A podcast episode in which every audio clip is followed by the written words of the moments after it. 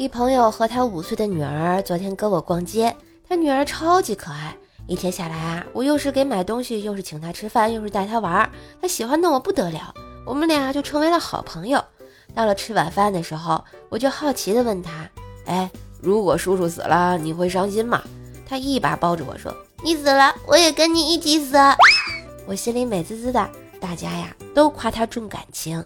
他爸爸连忙问他：“那爸爸死了呢？你咋办呀？”他悠悠的回答道：“爸爸，你放心的去吧。”我跟妈妈还有叔叔会坚强的。他当场脸色都变了。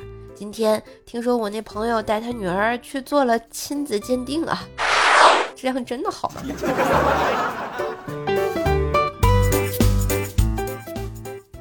我放学回家后，发现哥哥关着门，一个人在书房里。我就问：“你在干嘛呢？”他说：“我在看电影。”在看什么呢？我也要看。不行，我在看惊悚片，你胆子太小，万一你睡不着觉怎么办啊？我一想也挺有道理的，我胆子本来就小，那好吧，于是就走过去。过了一会儿，我在门口偷偷的听了一下，确实有个女人在叫，嗯，应该是在吃人吧。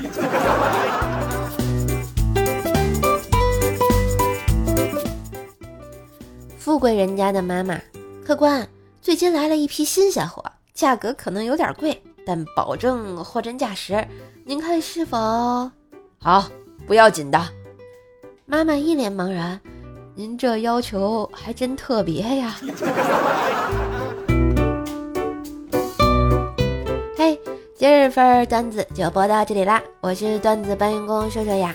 喜欢节目记得随手点赞、订阅专辑。并给专辑打个五星优质好评，送月票哟！上瘦瘦主页订阅“奏奈讲笑话”，开心天津话，支持瘦瘦就要多分享、多收听和多加赏哟！